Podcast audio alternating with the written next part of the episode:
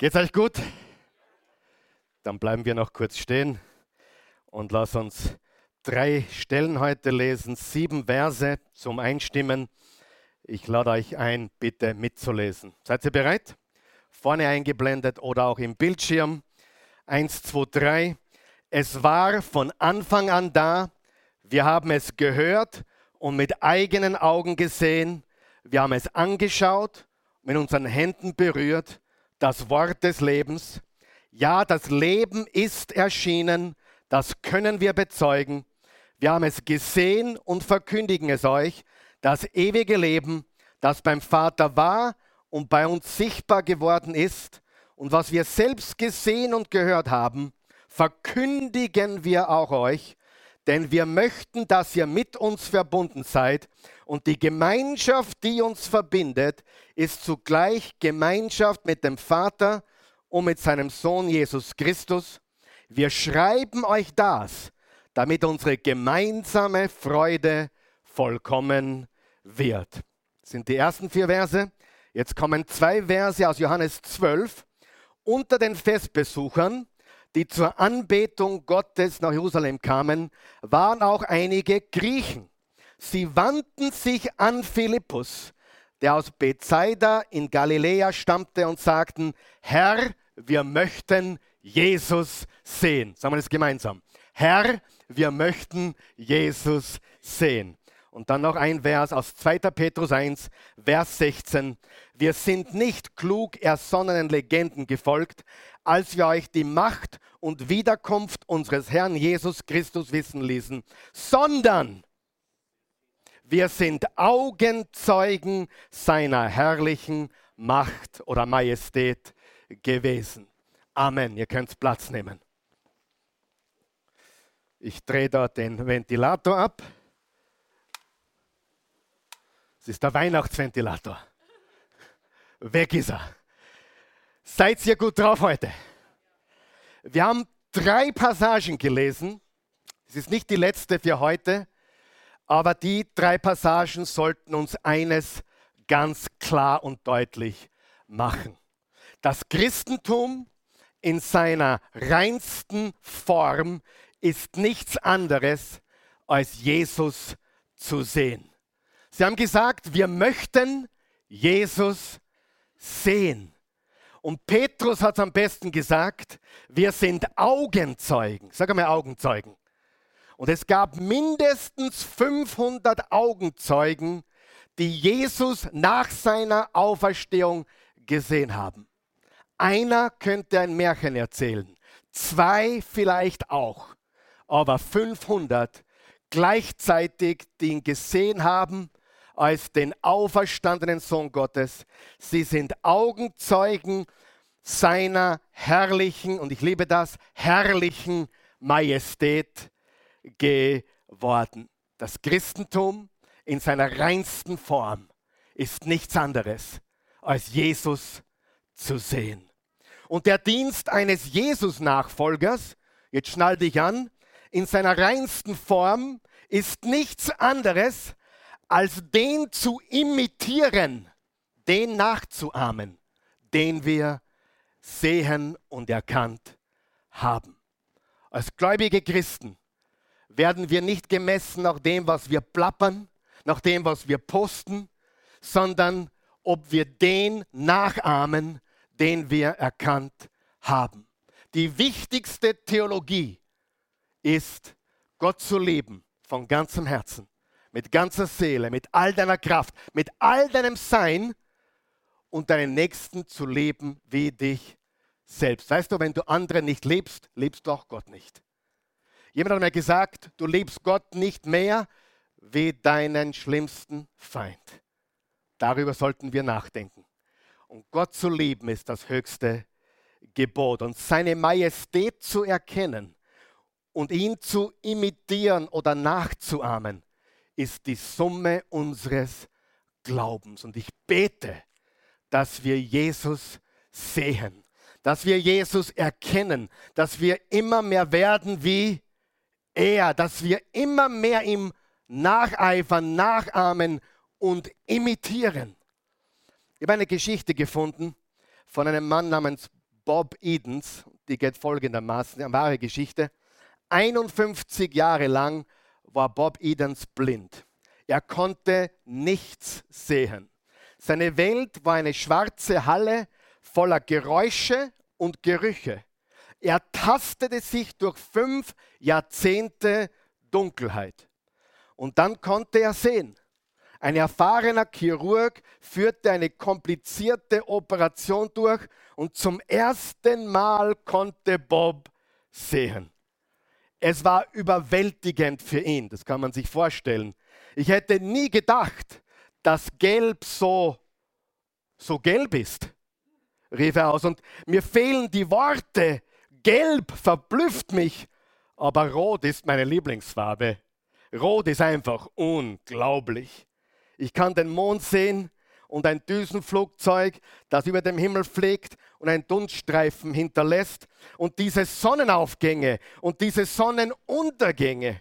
Und nachts liebe ich es, da zu liegen und den Sterne, Sternenhimmel anzuschauen. Es ist unglaublich und ich bin sprachlos, wie wunderbar alles ist. Er hat recht, wir können uns nicht vorstellen, wie das ist, wenn wir 50 Jahre, unser ganzes Leben nichts gesehen haben und dann plötzlich sehen. Und diejenigen von uns, die ein Leben lang sehen können, können nicht wissen, wie wunderbar es ist, plötzlich sehen zu können. Aber er ist nicht der Einzige, der ein Leben lang nicht sehen kann oder konnte. Die Menschheit ist mit Blindheit geschlagen. Weißt du, was mich Jahr für Jahr erstaunt aufs Neue? Dass Menschen Jesus nicht sehen. Es erstaunt mich. Die ganze Welt zelebriert. Du kannst nach Irak fliegen und in Bagdad eine Krippe mit dem Jesu-Kindlein finden. Die ganze Welt, die, die arabische Welt, die ganze Welt hat irgendwo in jeder Stadt, jeder größeren Stadt, eine Krippe mit dem Jesuskindlein. Und wir feiern heute oder wir schreiben heute den 20. Dezember 2020 AD, Anno Domini, das Jahr des Herrn. Freunde, wenn das irgendjemand nur war, irgendein gewöhnlicher Mann, dann würde man das Datum nicht nach ihm richten. Nach dir wird der Kalender nicht gerichtet, nach mir auch nicht. Nach niemand sonst. Kein, kein anderer Mensch, der je gelebt hat, wird das Datum so gerichtet wie nach diesem Mann. Und wenn er ein gewöhnlicher Mann war, dann war er ein Lügner. Denn er hat gesagt, ich bin der Sohn Gottes. Daher haben wir ein großes Dilemma. Entweder er ist der größte Lügner, der je gelebt hat, oder er ist genau, wer er gesagt hat, dass er ist. Der Sohn des lebendigen Gottes. Das Alpha und das Omega. Der Anfang und das Ende. Die Auferstehung und das Leben. Der Weg, die Wahrheit, das Leben, der auferstandene Messias. Übrigens, Messias und Christus ist dasselbe Wort. Und für die, die es nicht gewusst haben, Christus war nicht sein Nachname. Es war nicht Maria und Josef Christus, Jesus Christus und die anderen Christusse. Nein, es war nicht die Familie Christus. Christus ist sein Titel. Und Christus ist lediglich der griechische Begriff für Messias. Und Messias bedeutet geschmiert. Das heißt, wenn du Jesus hast, läuft es geschmiert. Sieh, Salbung. Im Alten Testament gab es die Salbung der Könige. Sie wurden mit Öl, mit Olivenöl eingesalbt.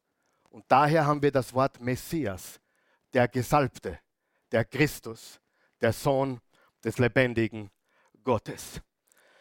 Sie, viele sind blind und ein Mann kann ein Leben lang neben einer wunderbaren Frau leben und nie ihre wahre Schönheit sehen. Menschen können mitten in dieser wunderbaren Schöpfung leben und nie den Schöpfer erkennen. Alles ist so selbstverständlich. Und es ist mir wirklich ein Rätsel. Aber es ist mir auch kein Rätsel, weil ich weiß warum.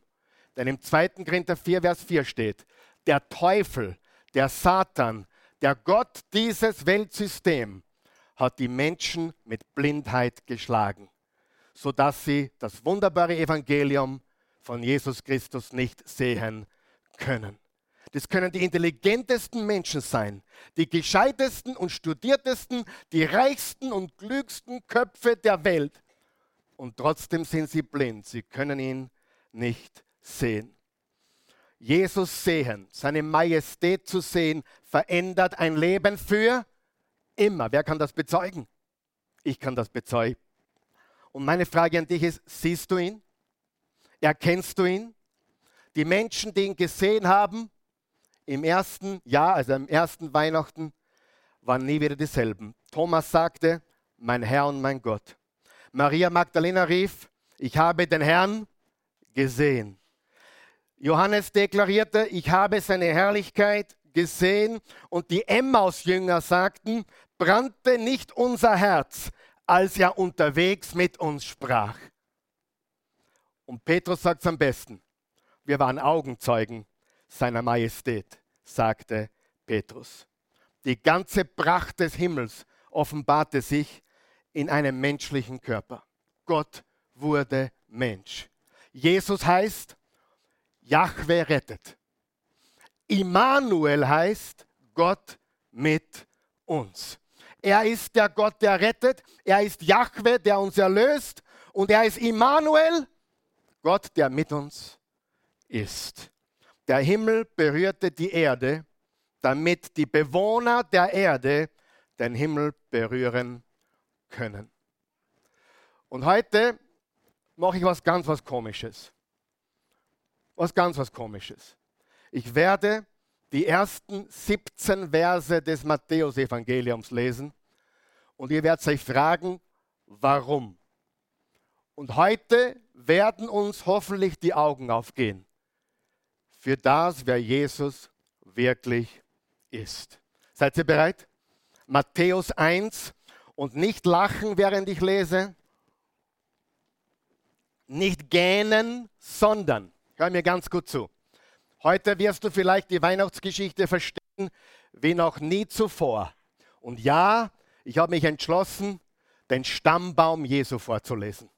Von Abraham, 42 Generationen bis zu Josef, zu Maria und zu Jesus. Und ich glaube von ganzem Herzen, wenn du heute gut aufpasst, verstehst du die Weihnachtsgeschichte wie noch nie zuvor. Wer ist bereit? Beten wir vorher kurz, dass Gott uns die Augen öffnet. Vater im Himmel, öffne du uns die Augen. Erleuchte die Augen unseres Herzens. Lass die Blinden sehen und die, die glauben, dass sie sehen, Lass sie ihre Blindheit erkennen, damit sie wirklich sehen. Ich bitte dich, erleuchte die Augen unseres Herzens. In Jesu Namen. Amen. Matthäus 1, nicht lachen, sondern einfach genießen. Obwohl da nichts zum Genießen ist, aber schnall dich an. Das wird die Weihnachtsgeschichte, wie du sie noch nie gehört hast. Wer sein Buch des Ursprungs von Jesus Christus dem Nachkommen von König David und dem Stammvater Abraham. Wer von euch weiß, dass wir in einer Zeit leben, wo Menschen sehr wohl, sehr häufig nach ihren Ahnen forschen? Stimmt es? Ancestry.com. Also mein Sohn der Raphael, der weiß mittlerweile, welche Vorfahren wir im 17. Jahrhundert hatten. Und wie die alle heißen. Ich habe keine Ahnung, ist mir auch egal. Aber ein paar komische waren sicher dabei. Ein paar will ich gar nicht wissen. Aber Stammbäume sind wichtig, ganz wichtig. Und hier steht, dass Jesus Christus ein Nachkomme von König David und Abraham war. Abraham wurde der Vater von Isaac, Isaac der Vater von Jakob und Jakob der Vater von Judah und seinen Brüdern, die zwölf, die zwölf, äh, die zwölf Patriarchen. Judah wurde der Vater von Peres und Serach. Ihre Mutter war Tamar. Peres wurde der Vater von Hezron und Hezron der von Ram. Ram wurde der Vater von Aminadab. Aminadab von Nachschon, Nachschon von Salmon. Salmon wurde der Vater von Boas. Die Mutter war Rahab. Boas wurde der Vater von Obed. Die Mutter war Ruth. Obed war der Vater von Isai und Isai der von König David. David wurde der Vater von Salomo, die Mutter war Urias Frau, Bezeba. Salomo wurde der Vater von Rehabeam, Rehabeam der Vater von Abia, Abia der von Asa, Asa von Josaphat, Josaphat von Joram und Joram von Usia, Usia von Jotam, Jotam von Ahas, Ahas von Hiskia. Hiskia wurde der Vater von Manasse, Manasse der von Amon, Amon der von Joschia. Joschia wurde der Vater von Joachim und seinen Brüdern. Damals wurde das Volk in die Verbannung nach Babylon geführt. Danach wurde Joachim der Vater von Shealtiel, Shealtiel der von Zerubabel, Zerubabel der von Abihud und Abihud der von Eliakim, Eliakim der von Asor, Asor der von Zadok, Zadok der von Achim, Achim der von Eliud, Eliud der von Eliezer, Eliezer der von Matan, Matan der von Jakob, Jakob wurde der Vater von Josef, der Mann der Maria. Sie wurde die Mutter von Jesus, der auch Christus genannt wird. Insgesamt sind es also von Abraham bis David 14 Generationen, von David bis zum Beginn der Verbannung nach Babylon 14 und von da an bis zum Messias noch einmal 14 Generationen. Wir haben 2000 Jahre in etwa, wir haben 14 Generationen und das bringt uns zu Jesus. Sagen wir das gemeinsam. Das bringt uns zu wem? Zu Jesus. Was sehen wir hier? Du sagst bis jetzt noch gar nichts, außer ein paar komische Namen, die ich meinen Kindern nie geben würde. Ja? Einige coole sind schon dabei. Ja? Abraham wäre ein cooler Name für einen Jungen, oder? Oder David oder, oder Salomo ja? und, so, und so weiter. Aber wir sehen hier den Familienbaumstamm Jesu oder Stammbaum Jesu, seine Herkunft und einiges darinnen ist überraschend. Wir haben Könige drinnen, wir haben große Männer drinnen, wir haben fragwürdige Typen drinnen, wir haben vier Frauen drinnen, was extrem ungewöhnlich war für die damalige Zeit. Ja, die Frau war ein bisschen höher gestellt wie das Farmtier in der damaligen Gesellschaft. Und das sage ich nicht, um mir heute Feinde zu machen, das war die damalige Realität.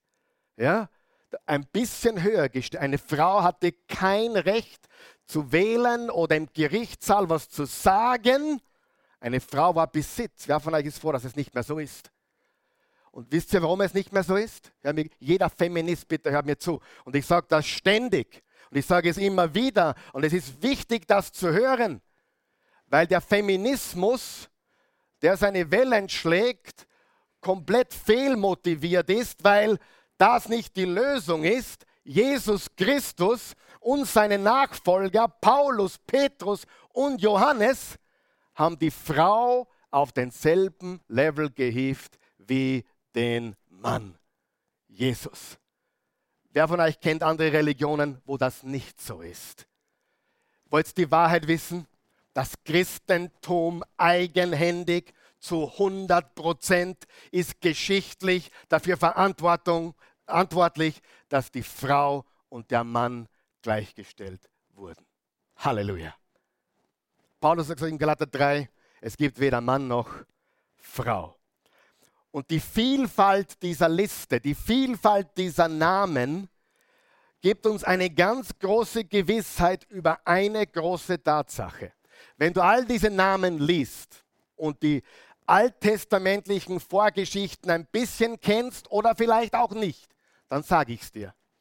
Da waren gute Leute dabei und da waren fürchterliche Typen dabei. Da waren Frauen dabei, zwei davon waren Prostituierte im Vorleben.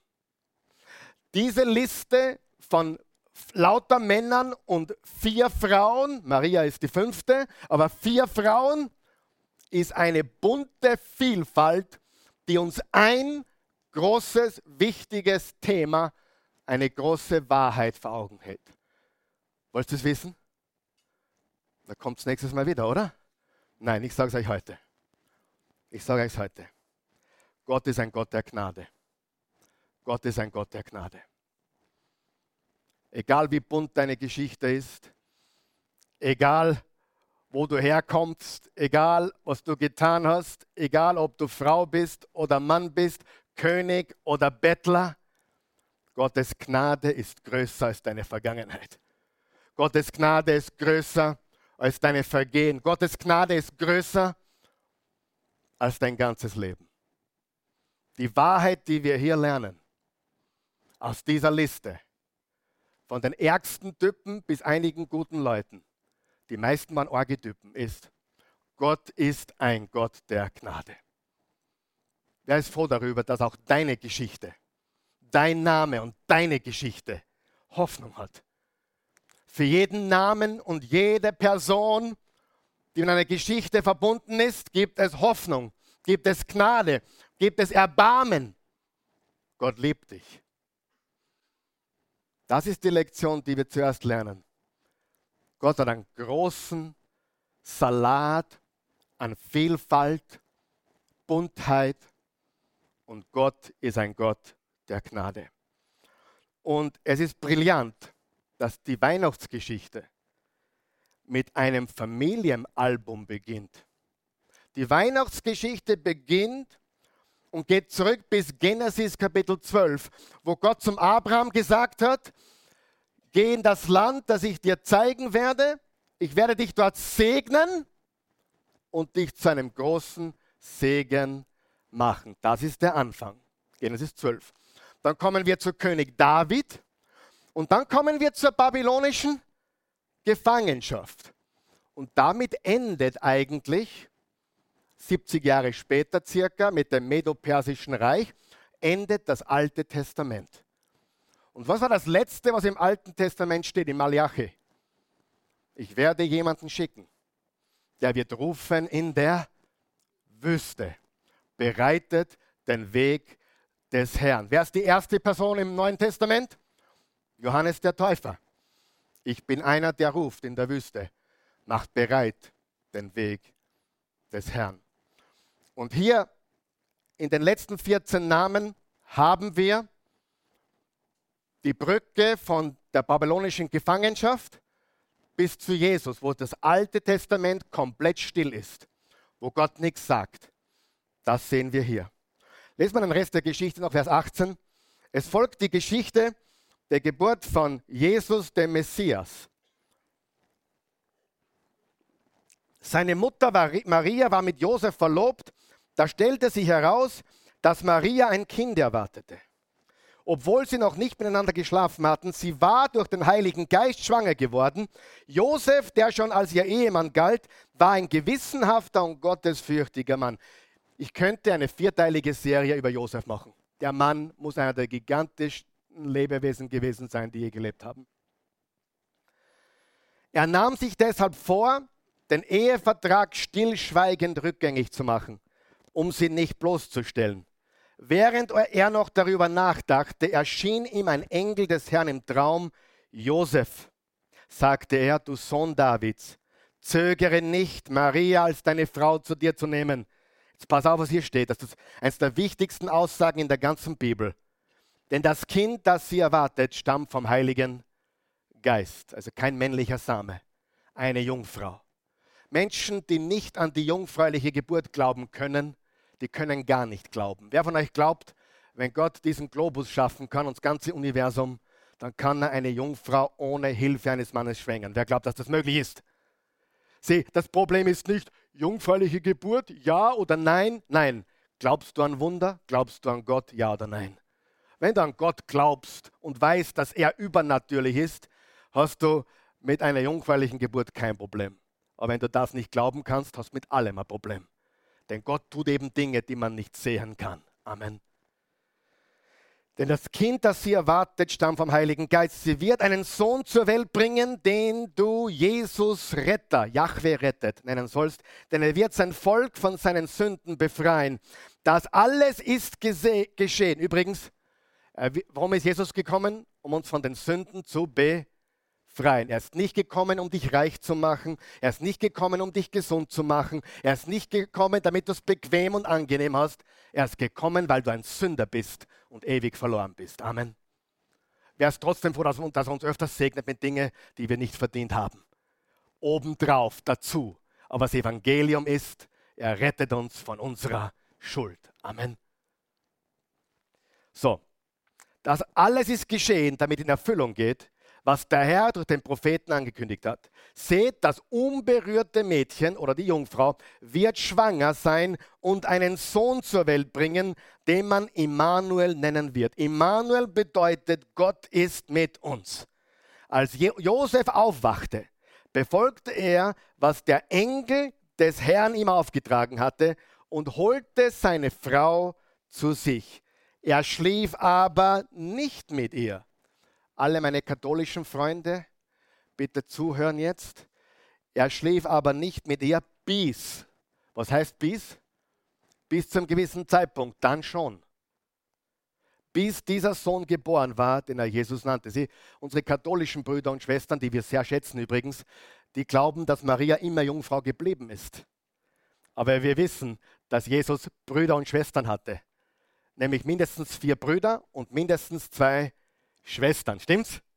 Okay, nachdem Jesus auf die Welt kam, nachdem Josef neun Monate lang kalt geduscht hat,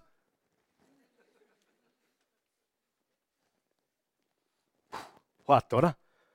Neun Monate kalt duschen, da muss durch. Aber nachdem die neun Monate um waren und Jesus auf der Welt war und die Zeit war, da wurden sie eins und sie hatten eine körperliche, physische Beziehung. Maria brachte noch Geschwister von Jesus auf diese Welt. Eigentlich Halbgeschwister, weil Jesus hatte einen anderen Vater. Amen. Aber das ist ein anderes Thema. Da sind so viele Themen drinnen, die will ich alle nicht ansprechen. Wir könnten aus dem ganzen ersten Kapitel, ich habe jetzt das ganze erste Kapitel von Matthäus gelesen. Wir haben zuerst in den ersten 17 Versen haben wir Stammbaum über 40 Namen, an die 50 Namen kommen vor. Und die uns alle zeigen, da ist eine Geschichte, da ist ein Leben, da ist Vielfalt, da ist Buntheit und Gott ist ein Gott der Gnade. Ist ein Gott der Gnade. Ja? Was lernen wir?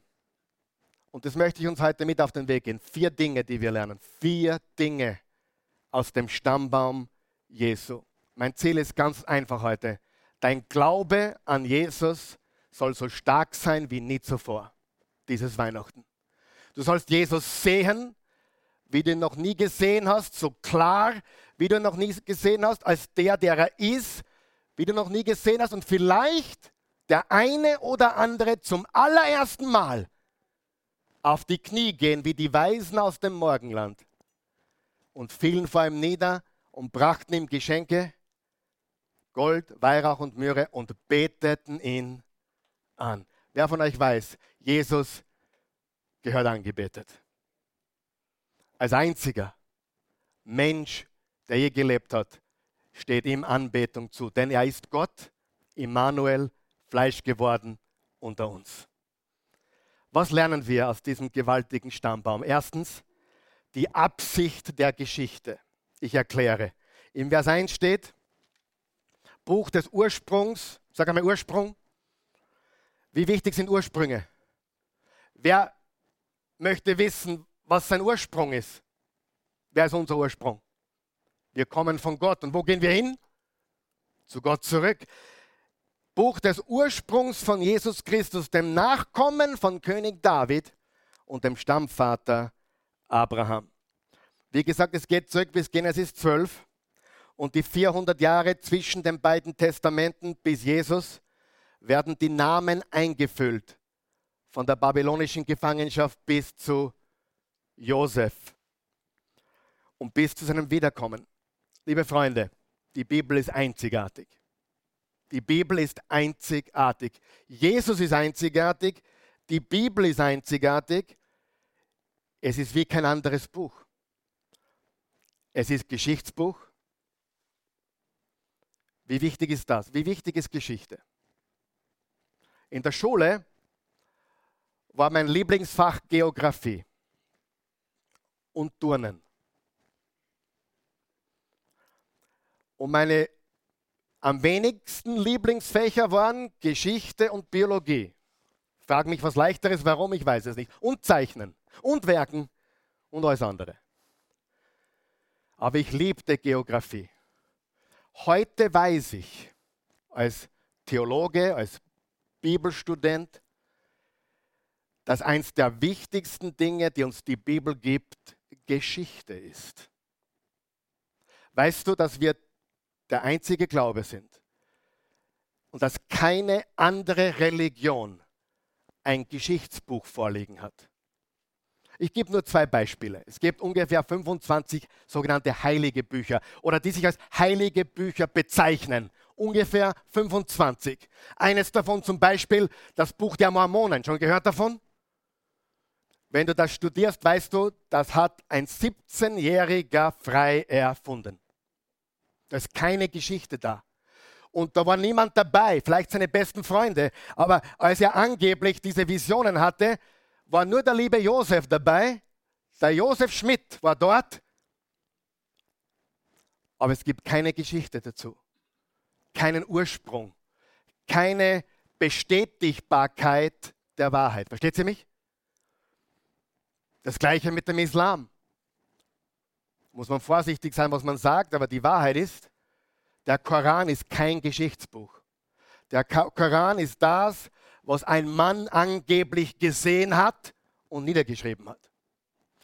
Und ich möchte dich herausfordern, studiere jedes beliebige, jedes x-beliebige sogenannte heilige Buch. Du hast Prinzipien, du hast Geschichten, nicht Geschichte, sondern Geschichten, du hast Visionen. Das einzige Buch, und das beste Geschichtsbuch aller Zeiten mit dem sichersten Stammbaum und Ursprung der Menschheitsgeschichte ist die Bibel, das Wort des lebendigen Gottes. Das ist Geschichte. Warum glaubst du an Jesus, Karl Michael? Weil du das in der Bibel gelesen hast? Steht es in der Bibel? Ja. Aber der wahre Grund, warum ich an Jesus Christus glaube, ist, weil er geschichtlich erwiesenermaßen von den Toten auferstanden ist. Und wenn jemand seinen Tod voraussagt und voraussagt, dass er aus dem Grab wieder rausbrechen wird und das dann auch durchzieht, dann ziehe ich meinen Hut. Dann kann ich nur sagen, it is what it is. Noch einmal, wenn du sagst, Jesus war ein guter Lehrer, irrst du immens. Jesus war kein guter Lehrer. Gute Lehrer sagen nicht, ich bin der Sohn Gottes. Wenn du, der, wenn, du, wenn du, das nächste Mal auf der Uni bist und dein Lehrer, dein Professor, egal wie gescheit er ist, sagt zu dir, ich bin euer Professor, aber eines habe ich euch noch nicht gesagt, ich bin der Sohn Gottes. Nimm deine Bücher und verlasse den Vorlesungsraum, okay? Auf der Stelle. Das ist ein Geisteskranker. Wer gibt mir da recht? Ein Geisteskranker. Also entweder Jesus war ein Geisteskranker oder war ein Scharlatan oder dritte Möglichkeit, ist es wahr, was er gesagt hat? Ich glaube das Dritte. Aber jeder, der sagt, er war ein guter Lehrer, hat sich nur noch nicht überlegt, wie dumm diese Aussage ist. Du musst den Gedanken nur fertig denken, oder? Ich habe dem Pastor Karl Michael so gemacht, bis er eines Sonntags gesagt hat, ich bin der Messias. Und dann seitdem bin ich nie wieder in die Oase gegangen. Und weißt du was? Halleluja. Richtig? Sterbliche Menschen nennen sich nicht Messias. Sterbliche Menschen sagen nicht, ich bin der Weg, die Wahrheit und das Leben. Sterbliche Menschen sagen nicht, ich bin das Brot des Lebens, das vom Himmel herabgekommen ist. Sterbliche Menschen sagen nicht, wer an mich glaubt, aus dessen Innersten werden Ströme lebendigen Wasser fließen. Sterbliche Menschen sagen nicht, ich bin das Alpha und das Omega, der Anfang und das Ende, der Erste und der Letzte. Ich habe die Schlüssel zur Hölle und zur Unterwelt. Ich habe es einmal erlebt. Wirklich. Da kam jemand zu mir und sagte, du, ich bin Jesus. Sagte ich, aha. Spannend. Aha. Er hat ein bisschen den Jesus-Look gehabt, ja, was der lockiges Haar, ein bisschen dunkle Hautfarbe. Meine erste Frage war, wo wurdest du geboren? Sagt er Wien. Sag ich, das geht gar nicht. In der Bibel steht Bethlehem, also ich bist schon weg, ja. Und wo stammst du ab? Ja, ich bin Österreicher. Ah, das geht auch nicht. Freunde, es ist Bethlehem in Judäa. Amen. Wie es der Prophet Micha vorausgesagt hat. Ah. Es gibt nur einen Jesus, den Messias. Ich meine, es gab viele Jesusse Es gab wahrscheinlich in jeder Klasse drei oder vier. Das war wie Johannes oder Josef oder, oder Franzi oder Hubert.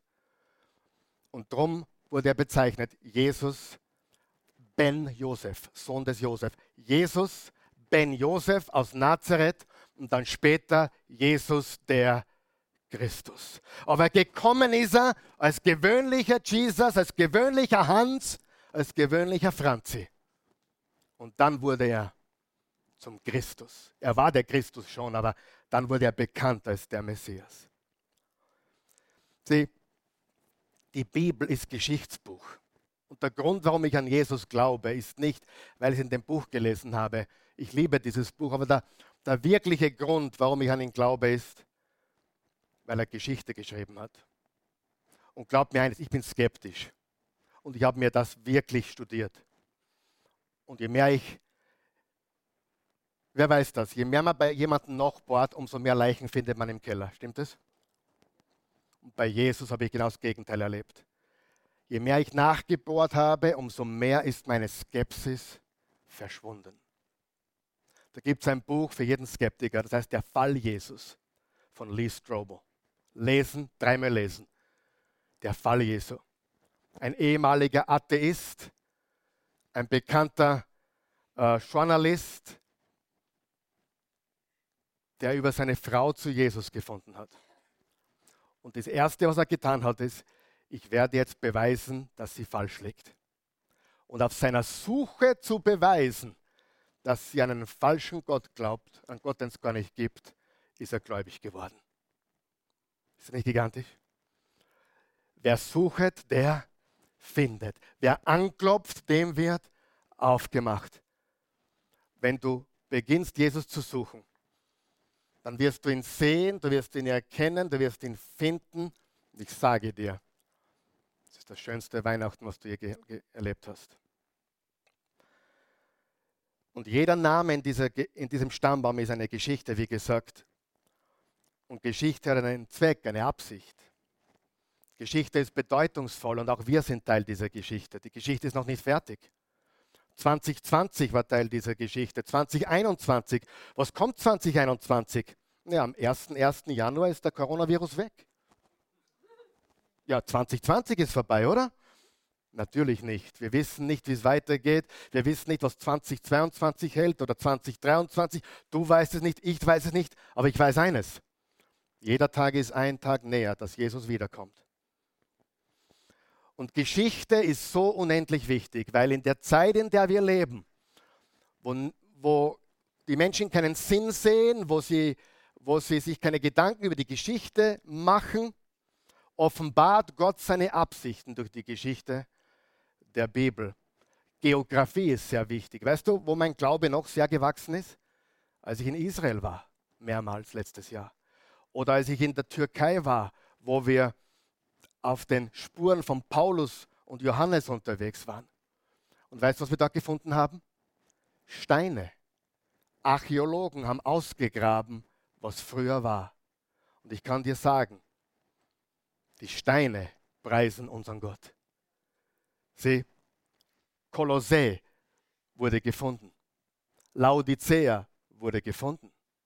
Hierapolis wurde gefunden. Ephesus wurde gefunden. Alles Ausgrabungen und Archäologen auf der ganzen Welt finden immer noch Beweise dafür. Für die Arche Noah zum Beispiel, für all die Dinge, wo Jesus war, wo die Jünger waren, wo Babylon war. Alles Beweise der Archäologie und der Geschichte und der Geografie. Und Freund, das hast du in keinem anderen geistlichen Buch. In keinem. Ich glaube, wir Christen müssen aufhören zu sagen, ich glaube es, was in der Bibel steht. Ich glaube es auch, weil es in der Bibel steht. Verstehe mich nicht falsch. Aber ich glaube es, weil es geschichtlich ist, weil die Steine schreien und weil die Geografie beweist, Gott ist am Werk. Allein, dass Israel seit 1948 wieder ein Staat ist, wird in der Bibel oftmals vorhergesagt. All diese Dinge. Geschichte, Archäologie, Geografie und wisst ihr was noch? Auch die Wissenschaft bestätigt was wir glauben. Wir haben keine Angst vor der Wissenschaft, im Gegenteil. Ehrliche Wissenschaftler, wie Lee Strobel zum Beispiel, ist draufgekommen, dass Jesus Christus eine echte, reale Person war der Geschichte, wirklich gestorben ist, wirklich begraben wurde, wirklich tot war und auferstanden ist. Das erste ist die Bedeutung, die Absicht der Geschichte. Gehen wir zum zweiten Punkt. Die Wahrhaftigkeit der Prophezeiungen. Die Bibel ist einzigartig, nicht nur wegen ihrer Geografie, ihrer Geschichte, ihrer archäologischen Beweise und Funde, sondern auch die Prophezeiungen. Übrigens im Vers 16 steht, Jakob wurde der Vater von Josef, der Mann der Maria. Sie wurde die Mutter von Jesus, der auch Christus genannt wird. Hier steht nicht, dass Josef der Vater von Jesus ist. Hier steht, Josef, der Mann der Maria. Sie wurde die Mutter von Jesus, der auch Christus genannt wird. Wir haben da schon wieder einen Hinweis auf die jungfräuliche Geburt. Weihnachten ist kein Zufall. Gott plante seine Ankunft hier auf Erden punktgenau. Und das ist mit hunderten Prophezeiungen aus dem Alten Testament belegt. Mir fehlt jetzt die Zeit, das alles aufzurollen. Aber nur damit du weißt, wenn Hunderte, wenn nur Dutzende Aussagen, Vorhersagen eintreffen, ist das schon ein Wunder, oder? Es gibt Hunderte, die belegen, dass Jesus Christus kommen würde. Ist er gekommen? Ja. Wird er wiederkommen? Ja.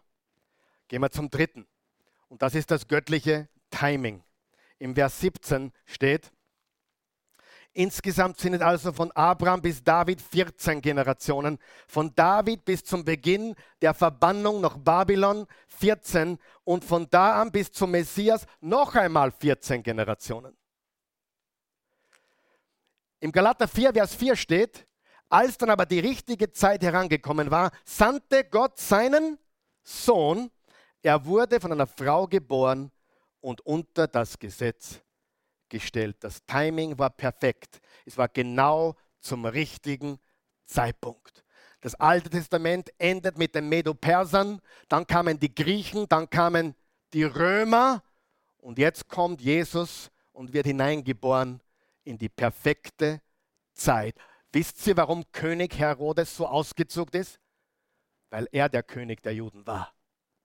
Und jetzt kommen die Magier aus dem Osten, aus Babylon und sagen, wir suchen den neugeborenen König der Juden. Das Timing war perfekt und wir dürfen in dieser Geschichte mitwirken. Ich habe leider nicht mehr Zeit, auf diese Punkte näher einzugehen, weil der vierte und letzte Punkt ist der wichtigste und der ermutigendste und für uns bedeutendste. Aber was haben wir bis jetzt gelernt? Nämlich die Absicht der Geschichte. Wie wichtig ist Geschichte für unseren Glauben? Hast du schon mal gehört, na glaub, was du willst? So ein Blödsinn.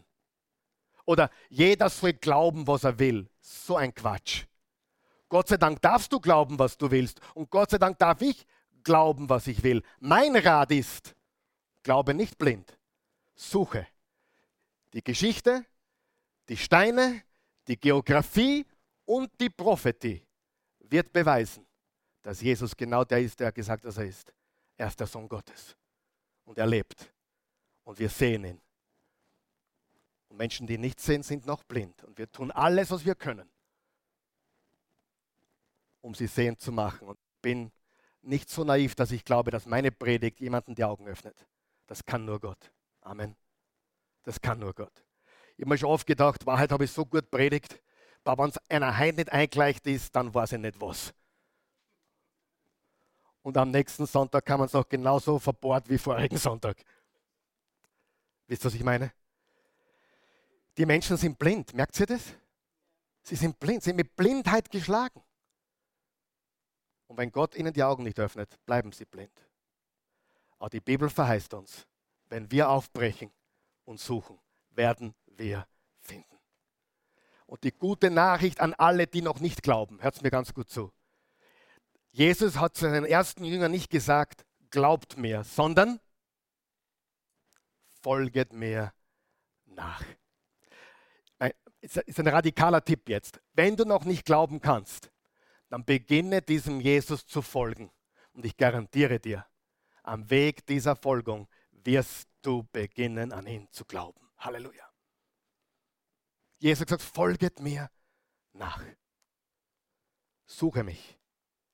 Und das Letzte, was wir lernen in dieser gewaltigen Geschichte, also erstens die Absicht der Geschichte, zweitens die Wahrhaftigkeit der Prophezeiungen, drittens das göttliche Timing, viertens der Reichtum seiner Gnade und Barmherzigkeit.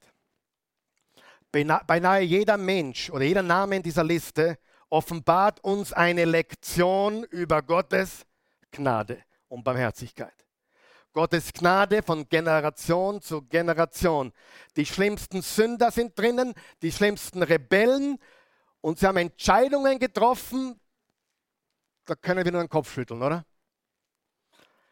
Aber sie haben es nicht geschafft, Gottes Gnade zu vereiteln. Oh Pastor, ich glaube, ich habe die, die unverzeihliche Sünde begangen. Nein, hast du nicht. Warum weißt du das? Weil dann war es der Wurscht.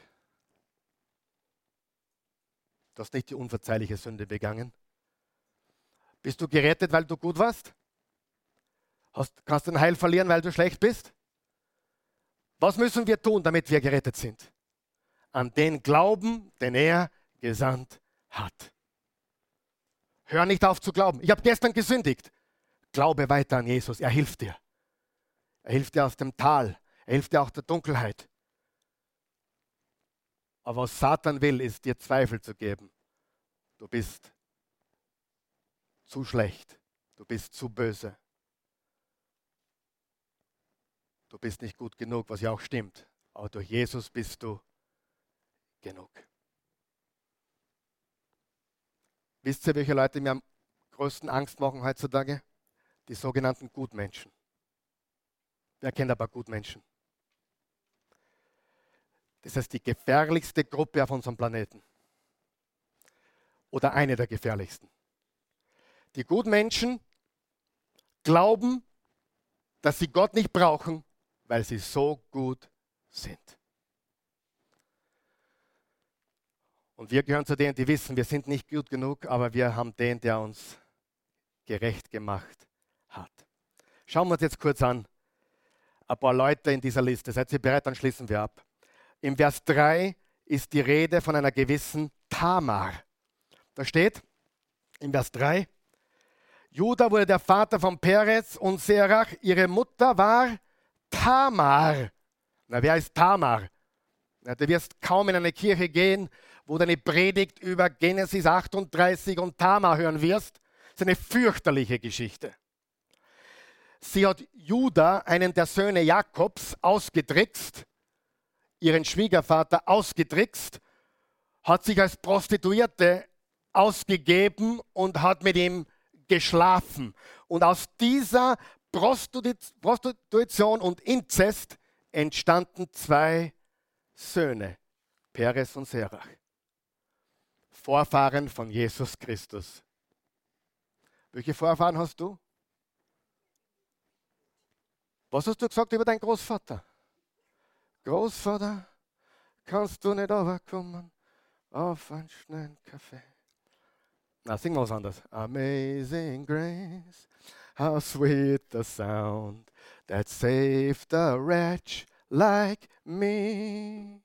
I once was blind, no, I once was lost, but now I'm found. Was blind, but now I see.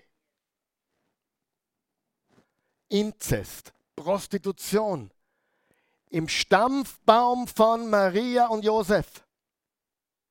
Mensch, bist du, bist du verrückt? Darf ich ein Geheimnis verraten? Gott kann nur arbeiten mit dem Material, was er hat.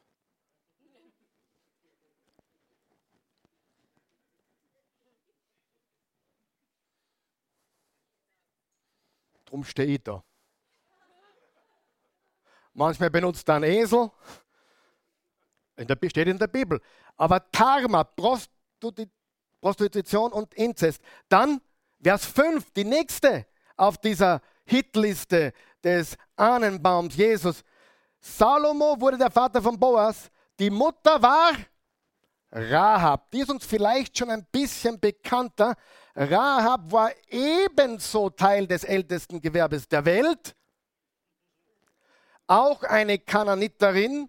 Und sie half den Spionen, die gerade drüber sind über den Jordan. Die erste Stadt war Jericho. Und sie hat ihnen geholfen, die Stadt einzunehmen. Sie hat geglaubt, sie hat gehört von Jahwe, dem, dem Gott Israels. Sie hat begonnen zu glauben. Sie hat sie beschützt, die Spione. Und ihr Glaube an den Gott Jahwes hat sie hineingebracht in die Ahnentafel von Jesus. Ist das nicht gigantisch? Dann haben wir die nächste, nämlich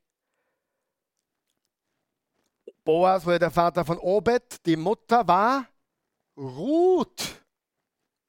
Ruth, wer kennt die Geschichte von Ruth? Ruth war eine Moabiterin.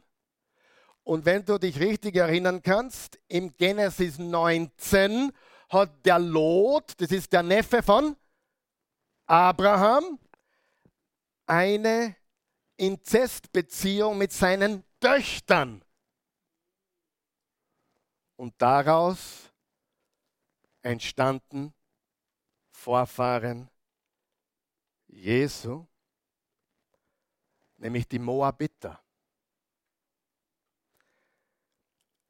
Sie wurde später zu einer starken Glaubensheldin. Ruth war gigantisch. Obwohl sie eine Fremde war, vom falschen Volk, vom falschen Land, von der falschen Herkunft, wurde sie eine Glaubensheldin an den Gott Jahwes. Und dann haben wir noch eine, die wohl bekannteste in der Liste, aber deren Namen nicht einmal erwähnt wird, weil jedem klar war, um wem es geht. Nämlich David wurde der Vater von Salomo.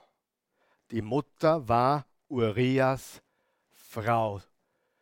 Sie heißt Bathseba und eines Tages ging König David der eigentlich im Krieg hätte sein sollen, aber sich ein bisschen gescheut hat, ging auf seiner Terrasse spazieren, die über allen Terrassen waren, und er sah gegenüber auf der anderen Terrasse eine Frau nackt baden. Er hat gesagt, die gefällt mir. Bringt sie mir. Er hat sich Dinge herausgenommen, die ihm nicht zustanden. Er hat durch sexuelle Sünden seinen Ruf und sein Ansehen aufs Spiel gesetzt. Das erste Kind, was sie gezeigt haben, ist gestorben. Das zweite Kind war Salomo. Und das erinnert uns an wen? An David, der Ehebruch begangen hat und was noch? Mord. Eine beschämende Geschichte. Wisst ihr, er war immer noch ein Mann nach dem Herzen Gottes, der David, aber sein Leben war ein Scherbenhaufen danach. Seine eigenen Söhne haben ihn bekriegt. Es war nicht wie vorher. Tama, Rahab, Ruth, Bathseba, zwei Prostituierte, eine Ehebrecherin und eine Ausländerin. Und Gott hat gesagt, das sind die Ur-Ur-Ur-Ur-Urgroßmütter von wem? Jesus. Okay, das sind jetzt die Frauen. Reden wir über ein paar Männer, wollt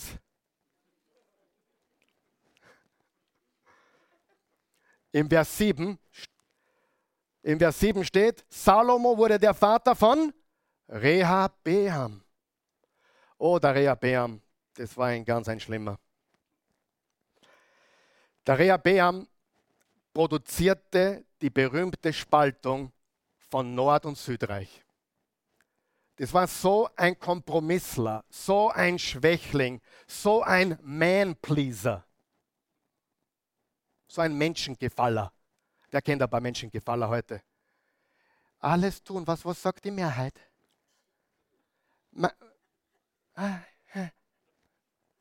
So einer war der Rehabeam. Und aufgrund dessen hat er das Reich gespalten. Und Israel war ab jetzt nicht mehr Israel, sondern Nordreich und Südreich. Zehn Stämme und zwei Stämme, Judah und Benjamin. Ein Weichei, ein Schwächling. Aber ein Ur, Ur, Ur, Ur, Ur, Ur, Ur, Ur, Ur, Ur, Ur, Ur, Ur, Ur, Ur, Großvater von Jesus.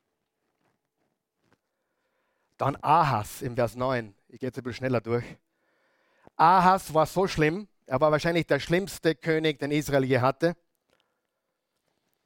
Er begann falsche Götter anzubeten, das haben viele getan, aber er trieb es so weit, dass er seinen eigenen, seinen eigenen Sohn als Kindopfer einem fremden Götzen opferte. War damals gang und gäbe. Wer kennt die Geschichte, wo Abraham von Gott den Auftrag gekriegt hat, nimm deinen Sohn und opfere ihn. Abraham war gehorsam. Gott wollte das natürlich nie, er wollte nur dessen.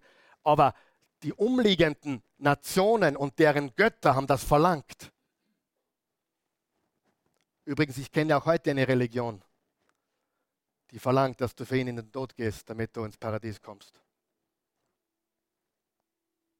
Das Christentum ist anders. Gott starb für uns, damit wir ewig bei ihm sein können. Nicht durch einen Selbstmord unsererseits oder irgendeiner solchen Geschichte, sondern er opferte seinen Sohn, nicht wir unsere Kinder. Wer ist froh darüber? Manasse, Vers 10. Er war beinahe so schlimm wie Ahas, aber er war der blutdurstigste von allen Königen, ließ alle hinrichten. Ein, und ein Sterneanbeter, die gibt es übrigens auch heute noch. Übrigens für euch Astrologen da draußen, ich kann euch einen ganzen Vortrag halten darüber, wie viel Humbug das ist. Ohne geschichtliche Erwiesenheit. Jede Religion jeder, jedes New Age Blabla ist ohne Geschichte. Jesus hat Geschichte, er hat Geografie, er hat Archäologie, was ihn alles bestätigt. Und Prophezeiungen, die nur wahr werden konnten und gesehen werden konnten. Amon im Vers 10, der war so schlimm, das musst du dir vorstellen, dass ihn seine eigenen Leute getötet haben.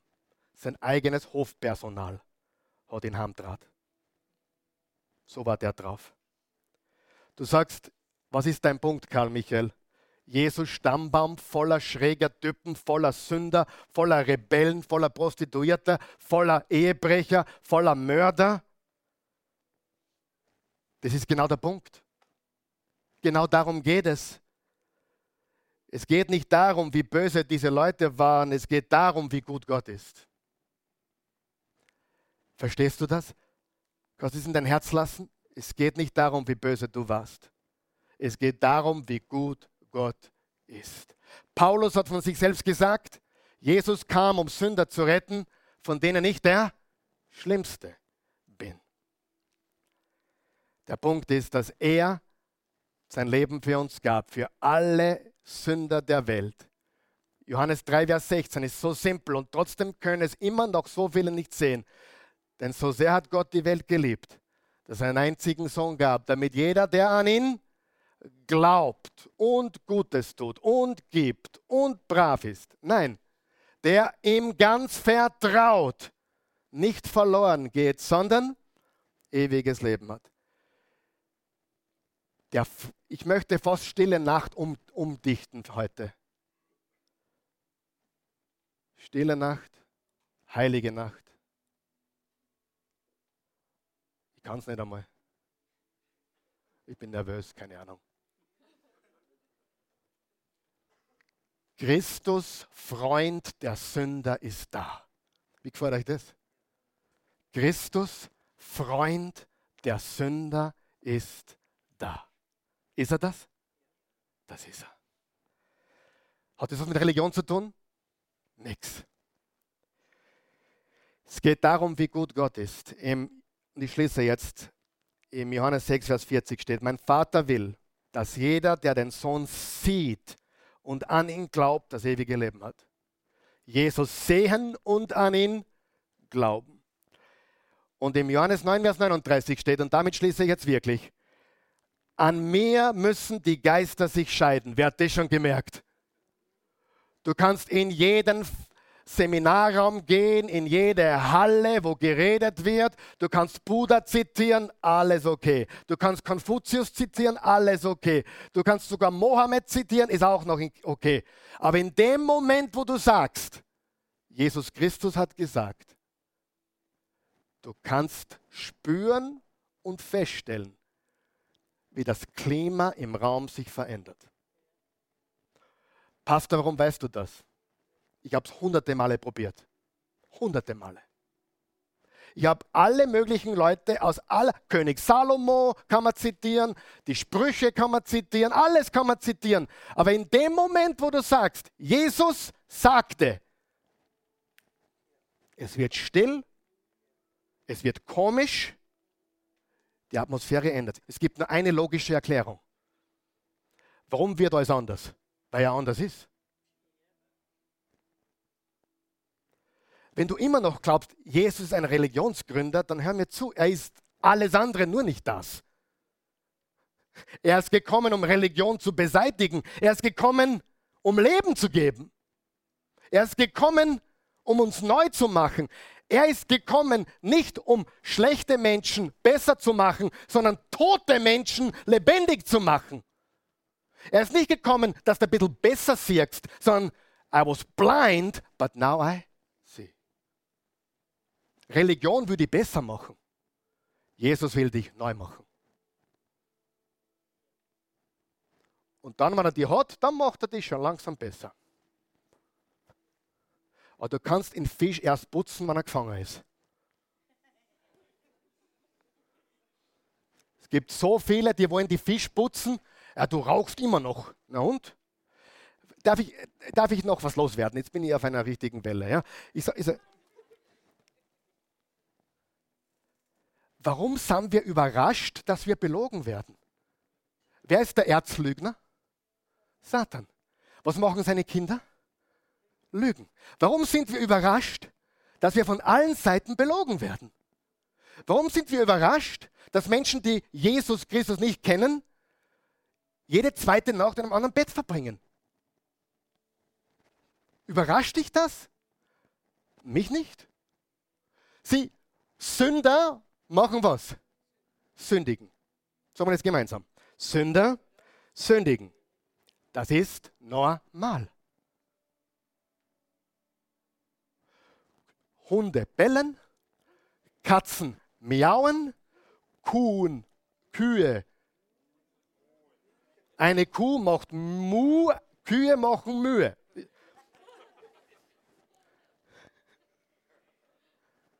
Was machen Sünder? Freunde, lass uns die Welt lieben. Sie können nicht anders. Sie sind blind, sie sind tot und Sünder sündigen.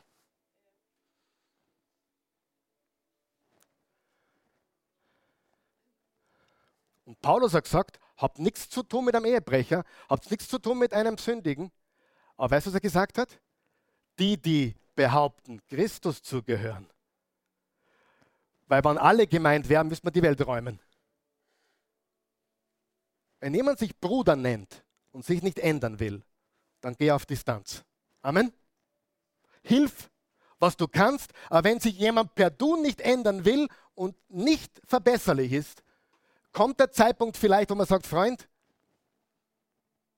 du sagst, du bist Jesus-Nachfolger? Nein, bist du nicht. Aber wenn jemand ein Sünder ist, dann macht er, was ein Sünder macht. Jesus kam nicht, um uns besser zu machen. Er kam, uns zu retten. Er kam, um uns zu erlösen. Er kam, um uns Leben zu geben, um uns neu zu machen. Und dass wir, die wir blind waren, sehen können. Amen. Liebst du Jesus? Siehst du ihn in der Geschichte? In den Prophezeiungen, in den Beispielen dieses Stammbaumes, dieser Menschen, dieser bunten Vielfalt, was ist die Message, die wir lernen? Gottes Gnade ist riesengroß. Er ist ein Gott der Gnade. Frohe Weihnachten. Frohe Weihnachten. Echten Frieden, echte Freude, echtes Leben.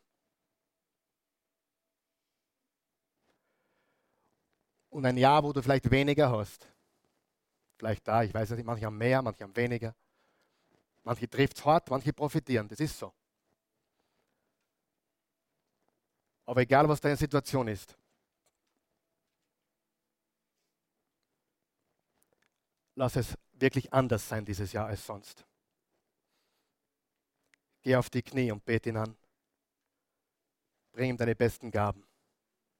Er liebt dich, er wartet auf dich. Und das ist die Weihnachtsbotschaft. Amen. Stehen wir auf. Guter Gott, ich danke dir. Ich lobe dich. Ich preise dich. Ich dich. Ich danke dir für deine unendliche Güte und Gnade. Für jeden Menschen, für jeden Menschen, der hier ist, jeden Menschen, der zusieht, ich danke dir. Du hast einen Plan für uns alle. Wir sind Teil dieser Geschichte. Egal, was wir getan haben oder nicht getan haben, egal, was wir gesagt haben oder versäumt haben zu sagen dein Plan für uns besteht. Du gibst uns nicht auf. Du sagst, kehr um, folge mir nach. Und du sagst, dass wir durch dich ewiges Leben haben. Ich stelle mir nur die Frage, ob jemand da ist heute. Ich bin mir sicher, es ist jemand da und ich bin auch sicher, dass einige zuschauen, die Jesus noch nicht gesehen haben. Ich meine, richtig gesehen. Aber heute ist dein Tag. Du hast geglaubt, du wirst nie, nie, du wirst nie ein Jesus-Nachfolger. Du wirst nie ein Christ, weil du hast schon so viele Christen gesehen und das brauchst nicht. Das ist das Letzte. Großer Fehler. Schau nicht auf Christen, schau auf Christus. Manche Christen anzuschauen ist grauslich. Manche Pastoren anzuschauen ist hässlich. Jesus anzuschauen ist immer vollkommen. Christen sind nicht besser. Sie sind nur dann besser dran, wenn sie Jesus voll vertrauen.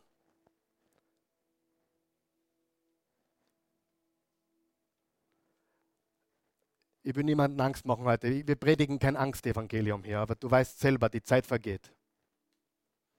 Wem ist die Woche auch so? Das war die schnellst vergängliche Woche meines Lebens bis jetzt. Unglaublich. Jetzt haben wir Weihnachten. Corona hat erst angefangen. Wo kann das noch hinführen? Wir wissen es nicht. Aber eines ist hundertprozentig sicher. Ich werde in 117 Tagen 50 Jahre alt. Ich weiß, ich schaue überhaupt nicht so aus, aber ist ein anderes Thema. Und ich schaue meine Kinder an und ich denke mir, ja, das ist so meine Liga. Ich fühle mich wie 25, 30. Ich habe mit 75-Jährigen geredet, 75 geredet. Die gesagt, ich komme mir vor wie 30. Nur wenn man in den Spiegel schaut, schreckt es mich. Die Zeit vergeht so schnell. am Gesicht herumbasteln oder am Körper herumtun. Was bringt es? Geld wegstauen für irgendwann. Was bringt es? Jetzt den Willen Gottes tun. Das ist, was Gott will. Amen. Und es beginnt damit, Jesus zu sehen. Und dein Leben verschmilzt und wird ein Hybridleben zwischen Zeit und Ewigkeit. Komisch, oder? So wie ein Hybridauto, ja? Nur viel besser und schneller und länger. Das Zeitliche und das Ewige kommen zusammen in einer Person. Die Bibel lehrt uns, wenn wir hier abtreten, dann sind wir gegenwärtig bei ihm. Ich möchte, dass du das erlebst. Ich möchte es von ganzem Herzen. Ich möchte nicht, dass du diese Botschaft hörst und sagst, das ist nicht für mich. Du weißt, du spürst, da ist was dran, du spürst es. Bete mit mir. Lieber Vater, himmlischer Vater, guter Gott, ich danke dir für deine unendliche Gnade. Deine Gnade ist größer als alles, was ich je getan habe und noch tun werde. Verzeih mir jetzt. Wasch mich weiß wie Schnee. Ich schenke dir mein Leben. Ich empfange deins. Ich gehöre dir. Jesus, mein Herr und mein Gott. Ich danke dir, dass du mich, einen dreckigen Sünder, jetzt errettet hast. Amen.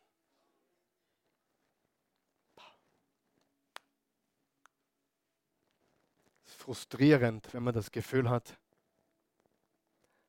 du möchtest das jemandem so stark geben. Aber nur Gott kann dir die Augen öffnen. Suche.